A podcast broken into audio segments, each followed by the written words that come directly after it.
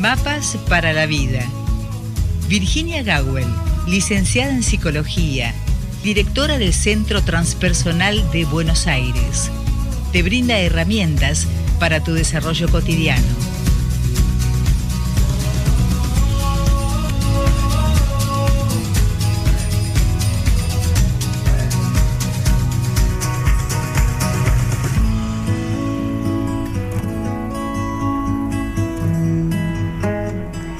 Como bien lo anuncia la presentación, esto es Mapas para la Vida y nos encontramos en contacto telefónico con la licenciada en psicología Virginia Gawel para tratar siempre temas de importancia, ¿no es cierto?, para ese desarrollo humano, eh, dándonos las herramientas que, que estamos necesitando aquí nuestra querida Virginia. Buen día, Virginia, bienvenida. Buen día, buen día, Rosita con la alegría de estar otra vez aquí. La verdad que sí, con un día precioso de sol. Ojalá que, pueda atesorarlo quien escuche, aunque ese día o en donde esté ande nublado o muy caluroso o lo que sea, hoy es un día perfecto, así que atesorémoslo. Así es. Y estamos aquí, así que eso también lo vuelve perfecto. Totalmente. Eh, Recién estaba mirando, Rosita, las últimas columnas que subimos, siempre sobre temas diferentes. hay una que subimos hace poquito sobre cómo acompañar cuando nos toca cuidar a papás mayores, cómo poder salir del ciclo de repeticiones. Y veía que las dos que se subieron muy recientemente, cada una tiene más de 3.000 vistas, entonces es una comunidad grande que está detrás, que se comparten las columnas, que hablan sobre lo que escuchan. Así que eso es algo precioso y esperamos que lo que hoy voy a mm, tratar de desarrollar en base a la pregunta de nuestra escuchante pueda despertar inquietudes, pueda ayudar a leer la vida de otra manera e inclusive, ¿sabes qué? Qué ambiciosa que estoy, a leer hechos que sucedieron en la vida de cada uno, tal vez de otra manera, no necesariamente hoy, pero la semilla germina y uno empieza a tener otra visión de la vida. Así que bueno, esa es la idea de convidar hoy eh, lo, que, lo que tengo acá guardadito en mi canastita. Perfecto. Le, vamos a compartir entonces a todos los oyentes eh, cuál es la propuesta de hoy. Por favor. Lo envió Aquí lo tenemos. Lorena desde Paraná, Entre Ríos. Y después me gustaría hacerte un pequeño comentario porque hablando de, la temática que ella propone, me parece que tiene mucho que ver, especialmente en un día como hoy, para una persona en especial que nos está escuchando ahora precisamente. Bien, bien, ¿cómo no? El mensaje dice, hola Rosita y Virginia, buen día. Pregunto, ¿Cómo hacer para promover la intuición y la sincronicidad? Me pasan situaciones de sincronicidad todo el tiempo y necesito poder trabajarlas para poder usarlas en el buen sentido, sacarles el mayor y mejor provecho. Gracias siempre Lorena de Paraná Entre Ríos. Y Gracias Lorena. Esto se sintetiza, de acuerdo a tu criterio, por supuesto, en promover la sincronicidad. Exactamente. Y le puse el signito de pregunta, si podemos promoverla, si podemos promover la intuición, se puede promover. La pregunta de Lorena me llama la atención también lo, lo clara y sintética eh, en, su expresión de un tema que es complejísimo. De manera que, bueno, evidentemente Lorena ya estás anoticiada de qué se trata la sincronicidad, entonces voy a poner un, poquito el, primero el contexto, qué es la sincronicidad, inclusive qué es la, intuición. Eh, sobre el tema de la intuición recuerdo que hicimos una columna a la cual van a poder acceder poniendo mi nombre y la palabra intuición en el sector de videos en YouTube, eh, porque ahí eh, esa, esa columna se llamó Las fuentes de la intuición. Y hoy no nos va a alcanzar el tiempo para poder desarrollar eso, así que el que tenga ganas complementa buscando eso, porque salió muy didáctica en aquel momento, me acuerdo. Eh, ¿qué, es, ¿Qué es la sincronicidad? Y también luego qué es la intuición, pero la sincronicidad. Bueno, hace poquito, el 26 de julio, cumplió años un ser querido que se llamó Carl Gustav Jung, porque los seres queridos podemos conocerlos también, esos autores que nos acompañan, que nos inspiran. Eh, yo le debo a Jung, en buena medida, haber tenido la voluntad de terminar la carrera de psicología, no porque me faltara voluntad, sino porque era espantosa la carrera. Y por suerte en tercer año tuve que yo dar una clase, porque era parte del, de, la consigna de esa materia, eh, psicología de la personalidad, elegir un autor y elegí a Jung y me enamoré para todo el resto de mi vida. Y encontré también que podía hablar en público, lo cual para mí era absolutamente imposible. Y encontré que mientras les contaba a mis compañeros, ante mi profesora, por qué había elegido Jung y sus principales ideas, todos prestaron atención. Seguramente no porque fuera brillante lo que yo decía, sino porque era brillante lo que decía Jung y porque yo estaba enamoradísima de sus ideas y lo sigo estando. Así como otras cosas me llamaron la atención temporariamente, Jung se quedó para siempre. Y cada año o cada vez que yo abordo sus ideas o voy a estoy dando algún curso sobre él, como va a ser prontito ahora en agosto del 2023, comprendo más, más, inclusive leyendo los mismos libros o los mismos subrayados que seleccioné, porque en una sola frase dice tantas cosas y como las películas que uno mira a medida que uno crece empiezan a tener otros significados, también los conceptos de los autores eh, tan hondos como Jung nos van abriendo la cabeza y el corazón hacia la vida. Uno de los conceptos de este psiquiatra suizo que partió de este mundo a los 84 años en 1961, no soy su reencarnación, pierdan cuidado, pero nací en ese año, así que su fecha no, no me lo olvido, en junio partió se fue dejando tanta, tanta, tanta, tanta cosa que para poder comprenderlo hace falta haber leído mucho, estudiado mucho a Jung y a los autores sobre Jung. Pero hoy quisiera hacerlo lo más simple posible en este contexto, que es la sincronicidad. Este hombre que se fue habiendo investigado la psicología de Oriente, habiendo viajado a la India, a África, a interactuar con los pueblos originarios de América del Norte, o sea, no estudió nada más que de los libros, y habiendo pasado por su propio cuerpo todo lo que aprendió y enseñó, tuvo como paciente a un señor que se llamó Wolfgang Pauli, un señor que tenía muchos problemas psicológicos en ese momento, que dio permiso luego para que se hablara de ellos, de sus problemas psicológicos, y que se hizo muy amigo de Jung cosa que yo he compartido, sí, eh, a lo largo de 30 años de ser terapeuta. Muchas de mis mejores amigas de este tiempo mío son, fueron pacientes míos en su momento. O sea que, dada el alta y el tiempo transcurrido, eh, nos elegimos mutuamente ya como amigas y bueno, hoy que no soy terapeuta sino docente, ahí estamos con las vidas entrelazadas tan alegremente. Salvando las distancias en aquel momento, Jung tejió un vínculo de amistad y de mutua colaboración con este físico, que era un tipo rarísimo, con un carácter muy tremendo, porque a veces ser genial es muy complicado y lo fue para este hombre en aquel momento. Y además de físico, fue premio Nobel de Física. Juntos, Jung y Pauli, premio Nobel de Física, eh, iniciador de lo que era la física cuántica, de la cual hoy se habla mucho, pero fíjate, estamos hablando de los años 40, de 1940 más o menos, Jung se dio cuenta de que solamente de la mano de un científico como él, de lo que llamamos las ciencias duras, o sea que no hay delirio, ahí hay medición, hay cálculo, hay matemática, ahí él iba a poder investigar el tema que Lorena nos plantea, que llamaron juntos sincronicidad y que refiere a eventos, dos o más eventos, que coincidiendo en el tiempo, nos hablan de un significado mayor y de que no se trata de azar, no se trata de casualidad, o sea, por orden de azar y azares matemáticas, esas dos cosas son más cosas no podrían haber sucedido juntas. Entonces están unidas no por causa y efecto, sino por su significado. Hay un significado que no siempre podemos definir con el intelecto, pero el corazón, la intuición, lo no racional, nos queda conmovido y esas coincidencias que no son causales, que no son causales significan que A no causó a B, sino que coinciden. Coinciden, a mí me gusta dibujarlo cuando doy las clases con flechitas que coinciden en un mismo punto. La A, la B, la C y la D.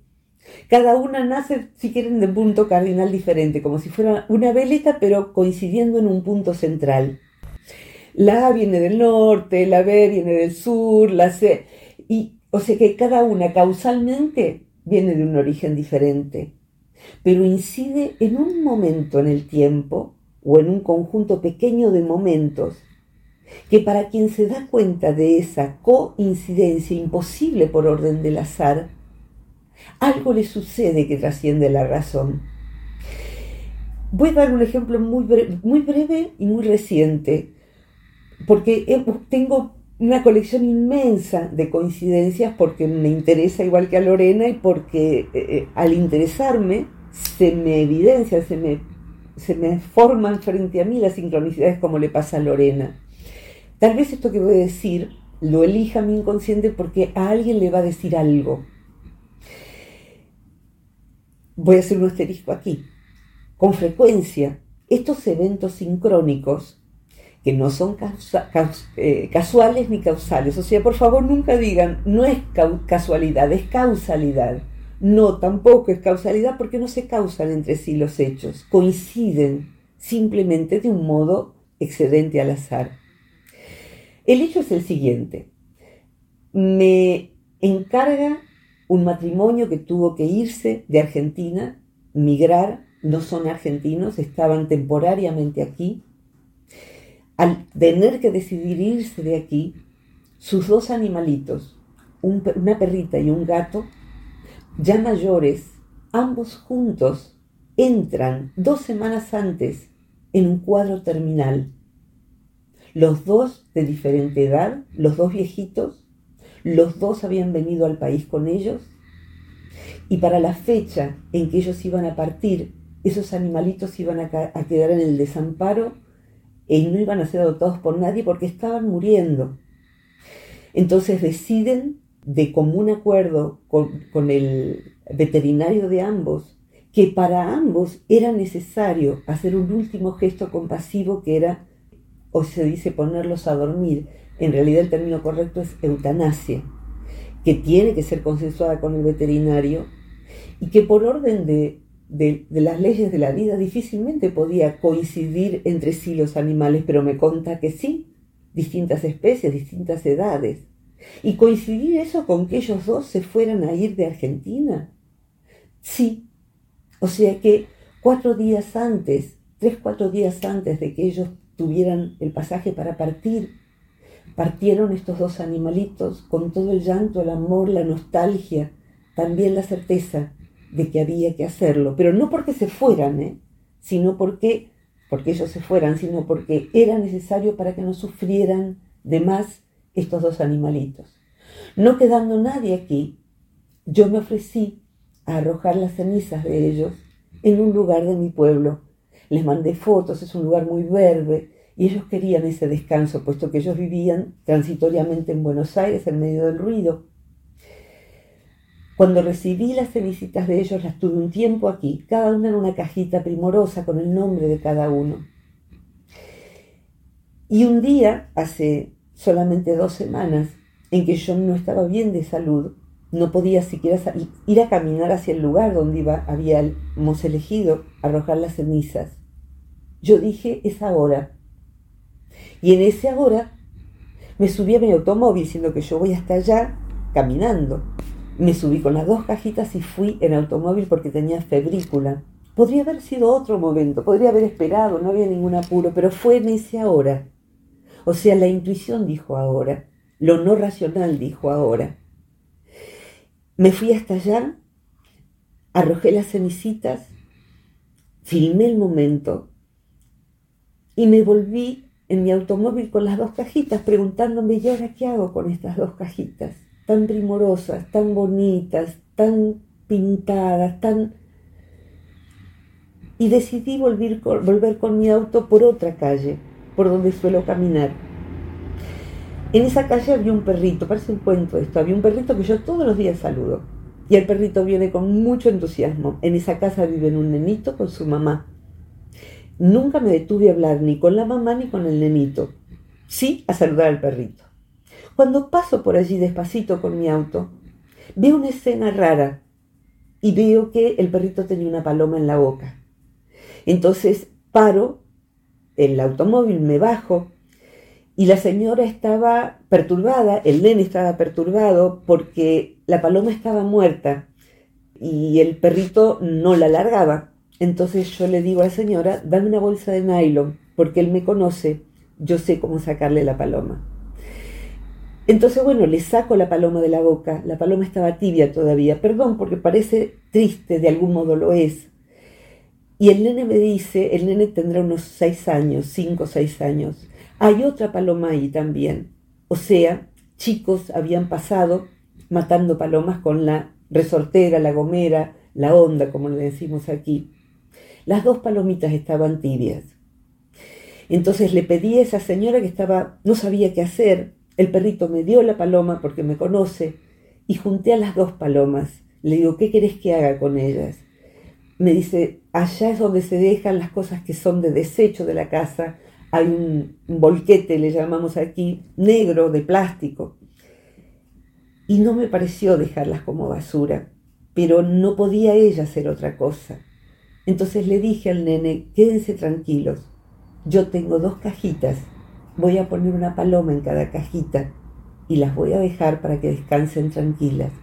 Y le dije a él, viste, los nenes matan a los animales, no hay que hacer esto, pobrecitos, estos dos pajaritos que querían volar. Cuando subí a mi automóvil, ahí estaban las dos cajitas. Y como, bueno, fue una ceremonia, puse cada paloma en la cajita, la cerré, la dejé en un lugar que sentí que podía ser su lugar de descanso. Y ahí terminó la escena, me volví a mi casa, les conté a este matrimonio lo que había pasado y me dijeron, nosotros hubiéramos hecho lo mismo.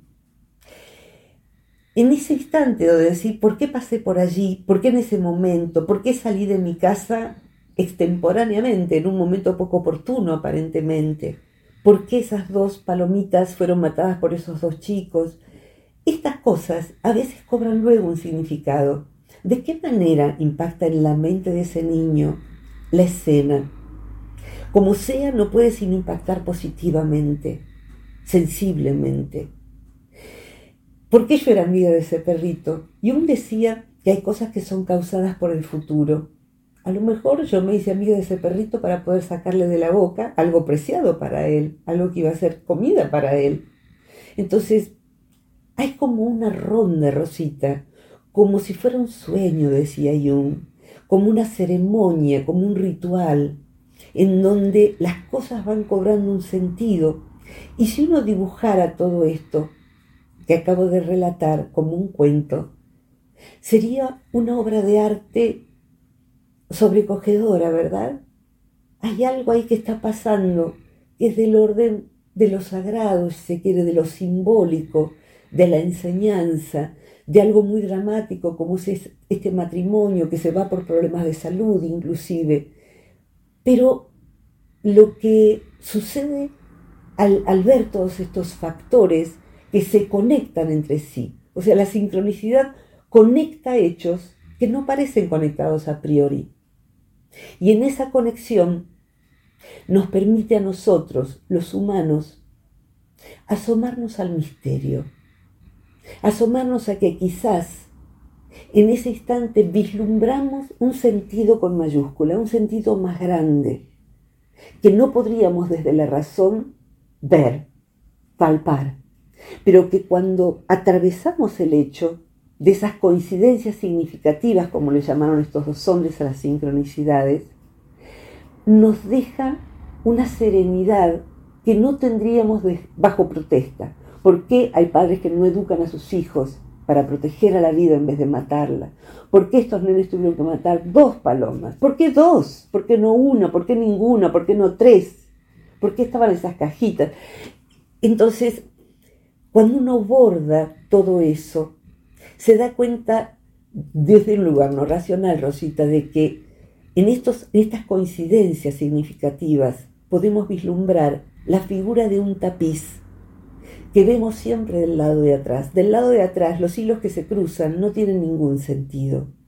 Las sincronicidades nos permiten vislumbrar que del lado de adelante del tapiz hay un paisaje bordado y que desde atrás, una vez que vimos una sincronicidad, podemos sospechar que donde parece no haberlas, hay algo que le da un sentido y que a lo mejor cuando nos vayamos de este mundo, veremos que nuestra vida y la vida de todos es un tapiz bordado con hilos sincrónicos que estos hombres investigaron y que ese momento en que decimos, justo pensé en tal persona y hace tres años que no sé nada de ella y entró un mensaje de esa persona o me lo cruzo por la calle, ha hecho sincrónicos más sencillos, pero ninguno de ellos es inocente en el sentido de que no signifique nada. Significa algo para que la conciencia se sobrecoja y se asombre. Rosita, ay, qué largo que hablé. Virginia, eh, te voy a tener que pedir un, dos cositas. Por favor. Una, bueno, eh, hacerte una preguntita y, te pediría el favor de que me dieras un, un, par de minutos porque se ve que hay alguien que está queriendo ingresar y me va a tirar la puerta abajo. Ah, sí, sí, claro que si querés ahora y hacemos una pausa o la pregunta. No, te dejo la pregunta. Por favor. Cuando nombramos la sincronicidad, sin duda, como vos lo mencionaste, también se da en hechos dramáticos y hasta trágicos. ¿Cómo puede uno entender de qué manera abordar desde lo personal esa tragedia? Sí, sí, sí. Perfecto, me quedo con la pregunta y entramos en un ratito de pausa y volvemos con ella, ¿sí? Gracias, gracias.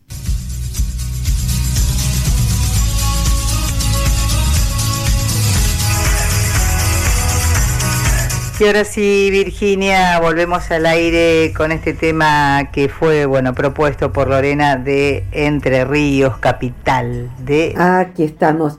Sí, sí tal como lo, lo planteaste, lo que Jung decía es que una sincronicidad pareciera estar aboliendo la noción de adentro afuera. Es decir, que suceden con frecuencia cuando un movimiento profundo se verifica en la interioridad de una persona y pareciera ser que es tan profundo que en el afuera acontecen hechos ligados a eso que es íntimo, que es interno. Muchas veces las sincronicidades tienen que ver con hechos dramáticos como catástrofes, muertes, accidentes. Uno sigue las pistas a lo que fue pasando y hay coincidencias asombrosas. Eh, otras veces tienen que ver con otras cosas intensas. Mira, me viene por asociación cuando fui a firmar el contrato con Editorial Ateneo para el libro El fin del autoodio en 2019, lo que me sucedió fue en el camino cruzarme con un amigo local, que, o sea, de aquí de donde yo vivo, que es a 80 kilómetros de capital, en un lugar de capital donde yo no voy, yo dejé pasar un auto colorado y cuando lo digo, pero ese es fulano. Un amigo muy amigo de toda la vida que incidió mucho en que yo me animara a escribir cuando yo era adolescente, es más grande que yo. Y esa persona después supe, no va nunca a Buenos Aires, pero tuvo una sesión de terapia presencial en vez de online. Y yo lo dejé pasar en un tránsito de, de un barrio que ni siquiera estaba abarrotado de coches me pareció indicativo de que ese evento, la firma del contrato para un libro que luego tuvo cuatro ediciones y sigue dando vuelta en el mundo, eh, que era auspicioso, dicen los antiguos, ¿no? Como algo que desde el adentro no se sabe cómo, pero no puede ser azar, repercute en el afuera. Entonces, es interesante esta, eh, esto que no tan adentro ni tan afuera y entender esto y, verlo desde la física cuántica y desde la mirada junguiana es apasionante. Por lo pronto yo trato de volverlo sencillo para mí misma y volcarlo hacia afuera también, aunque no, no tengamos el tiempo hoy para eso. Y cuando menciona también Lorena la, la intuición, básicamente intuición etimológicamente significa ver, mirar adentro, mirar adentro. Ahora, si mirar adentro es un adentro que no termina de estar solamente adentro, sino que cuando me pasa algo adentro, pasa algo afuera, en ciertas cosas, es como que cuando miro afuera, miro adentro, cuando miro adentro, miro afuera. La intuición sería entonces ese saber no racional que me permite ir en el momento apropiado, que me permite abrir un libro y encontrar algo que yo necesito leer, que me permite encontrar a la persona apropiada. No necesariamente esto es una circunstancia feliz, quiero aclarar. A veces la persona apropiada es la persona apropiada para que aprendamos algo doloroso, pero que está lleno de eventos que son coincidencias superadoras del azar. Me gustaría ir, como redondeando este tema, hacia la pregunta nodal de, Lorena, si podemos, eh, cómo hacer para eh, propiciar las sincronicidades y las intuiciones, cómo hacer para que eh, eso acontezca de algún modo más controladamente. Esto es lo que yo decodifico de su, de su planteo sacarles mayor y mejor provecho, eh, cómo trabajarlas para usarlas en el buen sentido. Podemos promover, dice ella, la intuición y la sincronicidad. Yo diría que lo que podemos promover es una actitud de indagación hacia la vida. Esto es una actitud de tratar de ver qué la vida me está diciendo. Me gustaría responder con dos dioses griegos, los griegos decían que había dos dioses de los tiempos. Uno era Cronos, luego Saturno. Cronos está, hay una pintura muy conocida de Cronos en donde se lo representa comiéndose a sus hijos. O sea que Cronos es el tiempo que se come a sus hijos y sus hijos somos nosotros. El tiempo nos va comiendo. Pero, decían los griegos, hay otro dios del tiempo que mide otro tiempo que es eh, eh, Cronos Saturno, Kairos es el dios de ese otro sentido del tiempo. Kairos se escribe con K e Y. Kairos. ¿Qué es Kairos? Kairos es el momento justo. El momento justo. Uno sale en el momento justo. Dobló en el lugar justo en el momento preciso. Y encontró eso que tenía que ver, eso que tenía que encontrar, eso que va a inclusive unir tiempos, unir tiempos. Eh, hay cosas que acontecieron hace mucho, pero su significado sincrónico se revela mucho después. Eh, voy a dar otro ejemplo autorreferencial cortito. Hace, qué sé yo, 35 años fui a un lugar concreto de Buenos Aires a tomar mi primer sesión de osteopatía, con quien trajo la osteopatía argentina. No fue el mejor osteopata que me tocó, tocó para nada, pero fue ese y cuando salí de esa primera sesión, vi en la puerta un sobre antiguo, un sobre amarillento, un sobre que no había sido abierto y que tenía, recordarás, un papel llamado de celofán que parecía un papel para calcar, a través del cual se veía la dirección del destinatario. Ese sobre era de una compañía telefónica que ya no existía en ese entonces en Argentina. Con lo cual digo, bueno, me lo llevo y veo si lo puedo llevar a esa dirección, que era en el barrio del Once, lejos de donde yo estaba. Me di cuenta de que la compañía ya no existía y que no tenía ningún sentido llevar eso allí. De modo que digo, lo voy a abrir eso era una factura de teléfono de noviembre de 1961. O sea que era un teléfono de cuatro dígitos, o sea, andás a ver qué teléfono para aquel entonces, del mes y el año en que yo nací. Eso fue sorprendente para mí. Sin embargo, 30 años después, en esa cuadra, en esa misma cuadra, fallecía una persona muy importante para mí. Fallecía de un modo trágico, en esa cuadra, 30 años después. ¿Cómo se unen estos hechos? El primer hecho no tiene ningún sentido más que un signo de pregunta enorme. Se liga a través del tiempo y da otro significado, como decir, hay un orden, es doloroso, no sé por qué es, no sé cómo es, pero ciertas cosas tenían que pasar para que ciertas otras ocurrieran. Este concepto le gusta mucho a Borges, esto de que ciertas cosas debían pasar para que ciertas otras ocurrieran. Tiene algunos poemas al respecto. Y está hablando, sí, de la sincronicidad, claro que sí. De modo que, sintetizando la pregunta eh, de cómo, cómo hacer para propiciar las sincronicidades e intuiciones, yo diría, más que nada, más que propiciarlas, estar atentos a leer la vida, estar atentos al asombro, estar atentos al milagro, al misterio, como cada uno quiera llamarle, y a que tal vez, aunque despotriquemos contra hechos dolorosos, aunque nos duelan inclusive sincronicidades que están señalando tragedias, otras veces, como decía, cosas venturosas, nacimientos, amores y demás, encuentros entre amigos, hay un hilo invisible que teje fechas, lugares, nombres, apellidos, los que mueren con los recién nacidos en algún momento escribí un poema que decía más o menos eso. Eso se llama sincronicidad. Estar despiertos a leer lo que está entre líneas en la vida nos vuelve más sagaces, nos vuelve menos hipnotizados y nos vuelve a veces inspiradores para otras personas que están sufriendo y que no encuentran ningún sentido ni ilación alguna en los hechos que acontecen. Así que esto, Rosita, más o menos.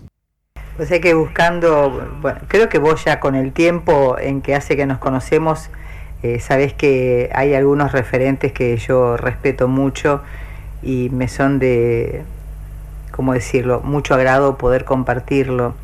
Eh, entre ellos, bueno, está este, Víctor Frank, está Khalil Gibran.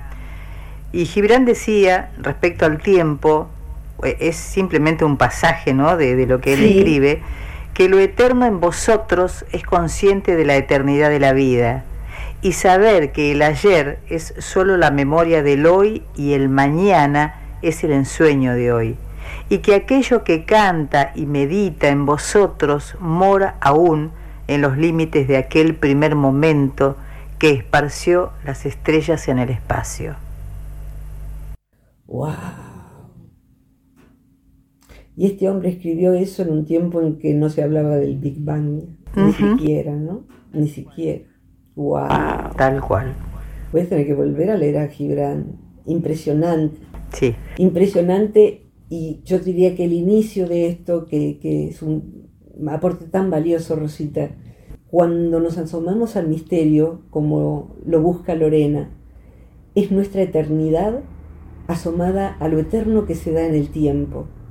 O sea, la vida, la muerte, el amor, la amistad, el sentido con mayúscula, como habla Víctor Frankl y también Jung, nuestra eternidad, que es aquello que no puede morir en nosotros, se asoma a ver la eternidad en los otros y en los hechos, es decir, un orden acausal, como dice Jung y Pauli, que a veces nos dan consuelo, otras veces esperanza, pero seguro nos hacen estar más en contacto con nuestra propia eternidad mientras estemos vivos y cuando nos vayamos yendo de aquí. Así que tan, tan grande es este tema. Rosita, vos sabés que yo no suelo hablar de los cursos que voy a dar, pero si alguien reverberara con este tema y sintiese que en este tiempo de 2023 le es oportuno, este curso va a empezar el 7 de agosto con inscripción abierta hasta el 14 de agosto de 2023 es online y cualquier persona puede participar. Es emocionante, es apasionante y son estos los temas que vemos como proceso de conocimiento de sí, de relectura de nuestra vida y de nuestra biografía, de las personas que tenemos cerca, de nuestros vínculos, y también para poder organizar mejor todo lo que somos y comprender mejor el porvenir y aprovecharlo mejor. Así que bueno, eventualmente van a encontrar sobre esto en la página, en la web del Centro Transpersonal de Buenos Aires. Y si esto es a destiempo, aparentemente, quién sabe si van a encontrar otro curso en otro lugar o u otra vez en el centro, porque lo vamos a volver a dar Dios mediante en el 2025. Así que bueno, ahí queda la botella arrojada al mar, Rosita.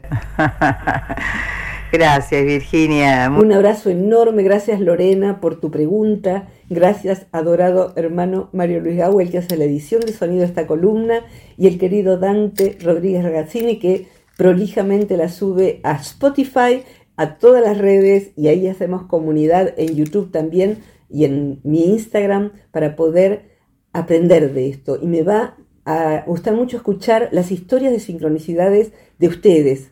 Y Lorena, la que quieras compartir, va a estar entonces eh, de acá a dos semanas subida a YouTube y a eh, mi Instagram para poder también convidarnos estos asombros. Un abrazo enorme, Rosita querida. Gracias, Virginia. Yo quisiera agradecer también en nombre mío, porque sé que me, sé parte del equipo, a todo el resto del equipo que conforma el Centro Transpersonal. Muchas gracias, sos parte del equipo, absolutamente. Un abrazo enorme, hasta pronto. Buena semana. Igualmente, muchos cariños. Gracias, Virginia. Virginia Gawel entonces compartiendo con nosotros esta mañana, tratando de darle eh, el abordaje, digamos, a esta, eh, a esta inquietud propuesta por Lorena desde la provincia de Entre Ríos, puntualmente de Paraná, eh, la sincronicidad y la intuición. Gracias Lorena, te mandamos un gran abrazo y ojalá que todos quieran de alguna forma eh, ser parte, ¿no cierto?, de, esta gran familia que se ha conformado desde hace tantos años y que forman parte de esto que mm, tiene un nombre y que precisamente ya está llegando a su final, no sin antes recordarles que para aquel que quiera plantear alguna inquietud, algún tema, lo puede hacer al más 549 2323 52 64 97. 2323 52 64 97. Y ahora sí llegamos al final por hoy de Mapas para la Vida. Gracias a Virginia Gowell y gracias a todos los oyentes.